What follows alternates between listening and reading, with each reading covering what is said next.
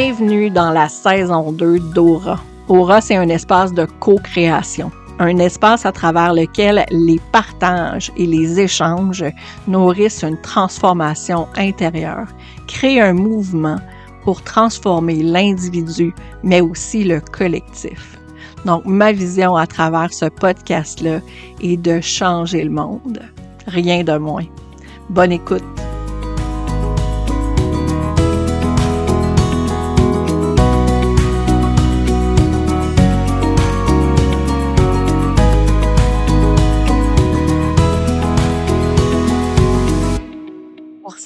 Personnes, peut-être que euh, ils vont avoir l'impression que je me tire dans le pied en enregistrant euh, l'épisode d'aujourd'hui parce que je parle des dangers du human design alors que ce que je vends, ça tourne pas mal tout autour du human design. La raison pour laquelle j'ai choisi de faire un épisode sur les dangers du human design, c'est pour faire le point sur certains constats, certaines observations que j'ai fait dans les dernières années. Donc, ça fait déjà presque six ans que je fais du HD, que euh, j'explore cette modalité-là, que euh, je l'utilise pour moi, que je l'utilise pour ma famille, que je l'utilise avec des clientes, euh, que je l'enseigne même. Donc, ça fait déjà presque six ans que je suis dans ce processus-là d'expérimentation avec le système HD. Et ce que je vois présentement, c'est que, ben, comme tous les systèmes qui sont relativement concrets, il y a un grand engouement. Puis en fait, je dirais que l'engouement pour le human design, euh, il est grand depuis euh, deux ou trois ans.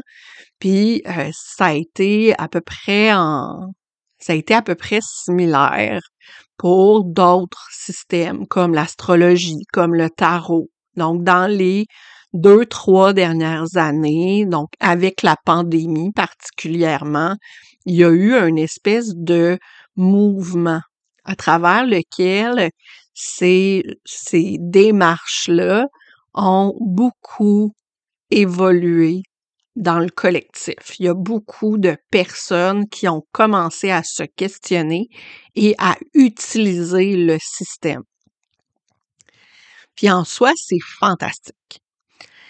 Puis euh, je ne remets pas du tout ça en question. C'est vraiment extraordinaire que de plus en plus de personnes fassent le choix conscient de s'observer sous différentes lentilles observer leur réalité avec un regard différent. Le human design, pour moi, c'est un puissant outil de pleine conscience. Donc, ça permet de se regarder avec objectivité, de se reconnecter à notre corps, de euh, prendre conscience de qui on est et des conditionnements qu'on porte, de faire un travail de, de déconditionnement, de questionner le système de la société, questionner le collectif, comment il fonctionne, puis de prendre des décisions de plus en plus cohérentes avec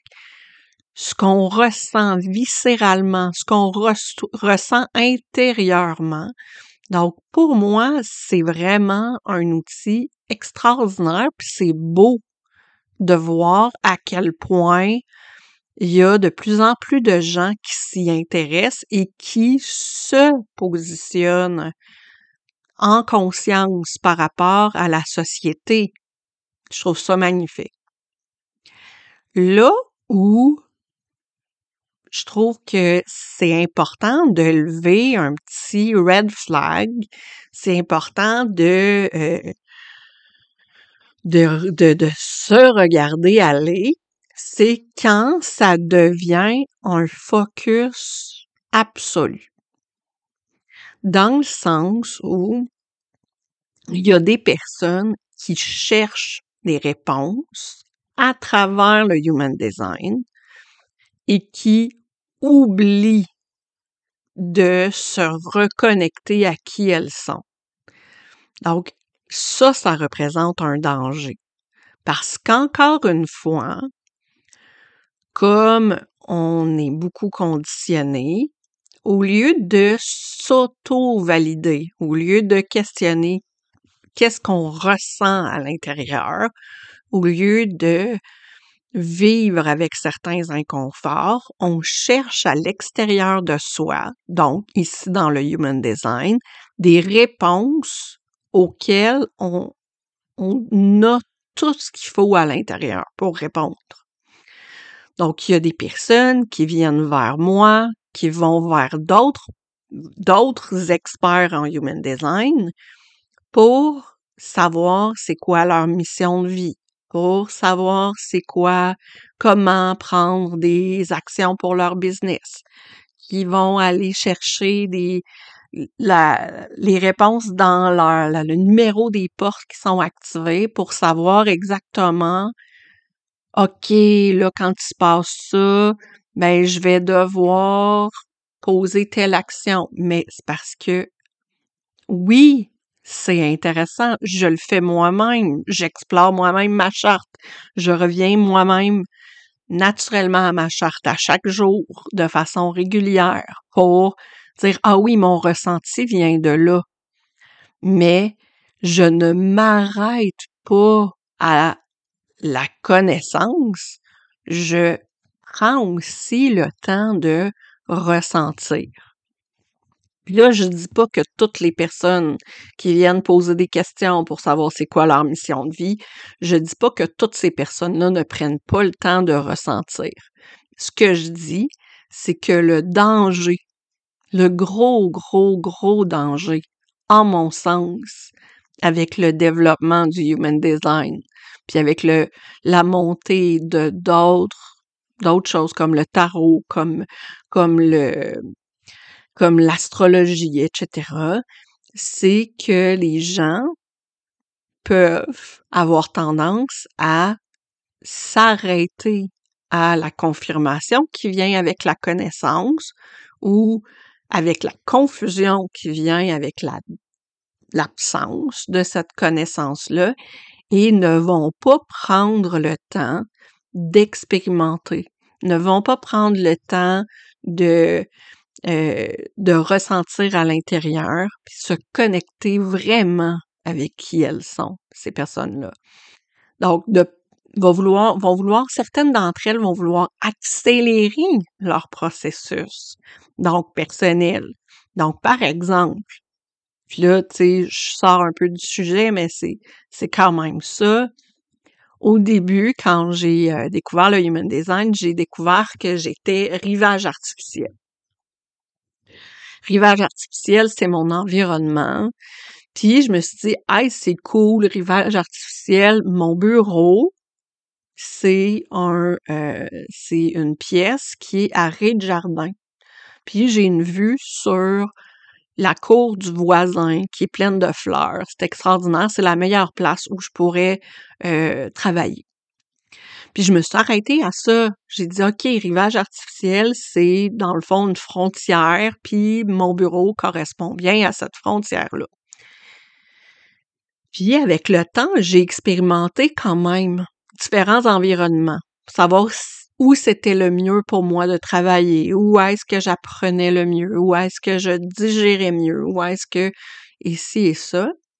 Puis je me suis rendu compte en expérimentant que ma meilleure place, là, vraiment là, la place optimale pour moi pour être vraiment focus puis bien assimiler les connaissances que j'absorbe parce que j'ai une ligne 1.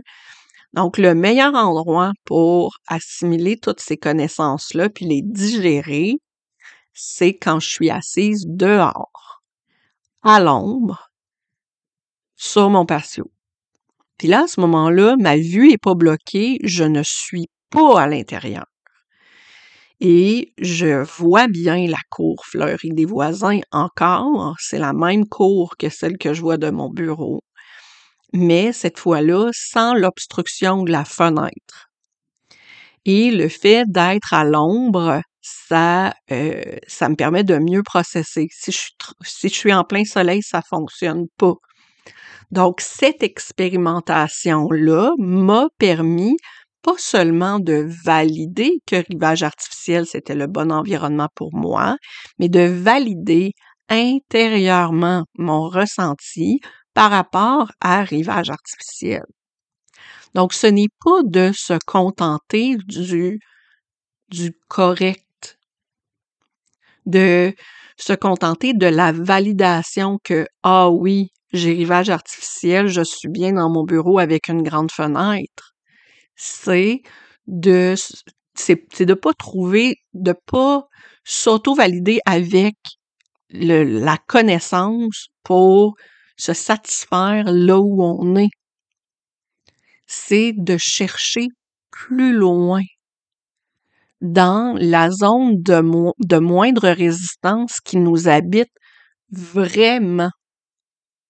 Moi, ma vraie zone de moindre résistance, c'est dehors. Et c'est en expérimentant que j'ai pu la découvrir.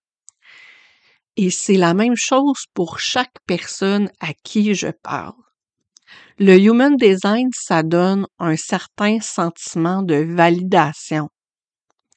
Mais de se complaire là-dedans, le Human Design n'est pas meilleur qu'un test de personnalité.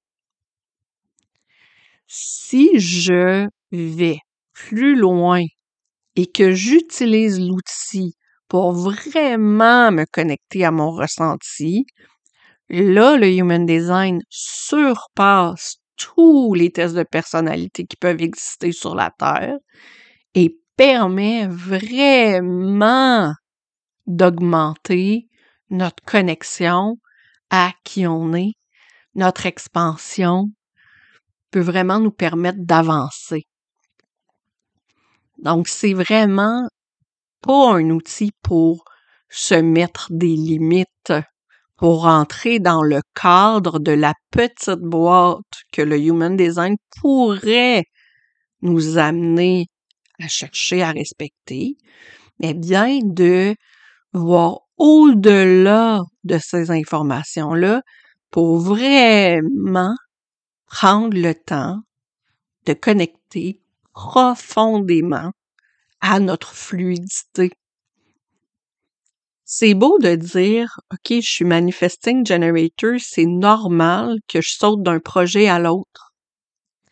Mais si je suis juste continuellement en train de sauter d'un projet à l'autre, sans que ces projets-là me fassent ressentir de la passion, ben, je m'emprisonne dans un cycle d'épuisement comme manifesting generator. Parce que je ne nourris jamais mon sacral à travers les passions. Je fais juste disperser mon énergie dans plusieurs projets.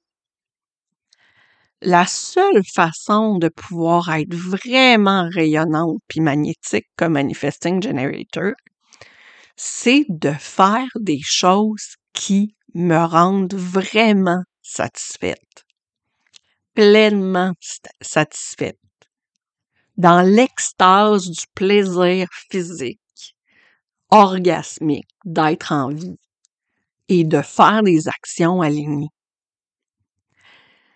Donc, de juste focuser sur le fait que oui, les manifesting generators sont capables de faire du multitâche, ben, je peux faire du multitâche toute la journée dans des projets qui m'inspirent pas, puis je vais avoir l'impression mentalement de respecter mon type. Si je ne connecte pas à mon sacral, puis à là où ma passion est vraiment nourrie, je ne pourrai jamais sortir de ce pattern-là. Donc, c'est encore une fois, c'est un danger de d'uniquement se centrer sur les connaissances sans vraiment ressentir. Et là, encore une fois, je suis en train de me tirer dans le pied parce que moi, ce que je vends, c'est des formations puis des programmes. Pourquoi, Karine, tu fais ça? Ça donne même pas d'allure. Parce que moi, j'adresse mon message, j'adresse mes formations, j'adresse mes programmes à des personnes qui ont déjà commencé leur expérimentation en HD. Moi, j'adresse mes programmes à des personnes qui sont rendues plus loin dans leur expérimentation en HD, qui ont, qui ont envie de connaître des choses que personne sur Instagram, puis personne sur Facebook va se mettre à partager. Moi, c'est ça qui m'allume. C'est les, liens qui se font entre le human design puis d'autres affaires qui ne sont pas partagés sur les réseaux sociaux pour contribuer à faire prendre de l'expansion aux gens qui soit l'appliquent dans leur vie, dans leur réalité, soit l'appliquent dans leur business, soit vendent des formations puis des programmes en human design puis qui veulent se perfectionner. Moi, c'est ça que je, c'est ces personnes-là à qui euh, j'adresse mes formations principalement. Donc, c'est des personnes qui l'ont déjà vu, c'était quoi le danger? Le message d'aujourd'hui s'adresse à tout le monde. Toutes les personnes qui s'intéressent de près ou de loin au HD, même les personnes qui débutent, il faut faire très attention de ne pas entrer dans le pattern de validation extérieure sans prendre le temps de, de ressentir en dedans. Autre exemple. Puis là, tu sais, je veux dire, j'ai pris des exemples avec moi, avec Rivage, euh, avec euh, Rivage artificiel, puis avec Manifesting Generator, parce que c'est des exemples que je connais bien. Mais disons, dans mon bootcamp, là, il y a plusieurs personnes qui m'ont dit Ah oui, mais moi, là, je, fais pas telle chose parce que mon splénique, euh, il est très, très, très sensible aux vibrations des autres.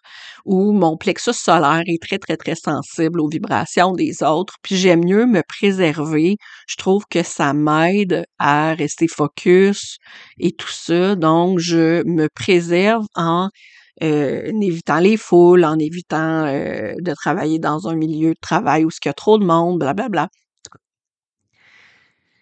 Et la question, c'est, OK, c'est parfait. Tu te rends compte que ton plexus solaire, que ton splénique, que ta racine même sont sensibles à l'énergie des autres. C'est fantastique. Ça, c'est la première étape. Mais après ça,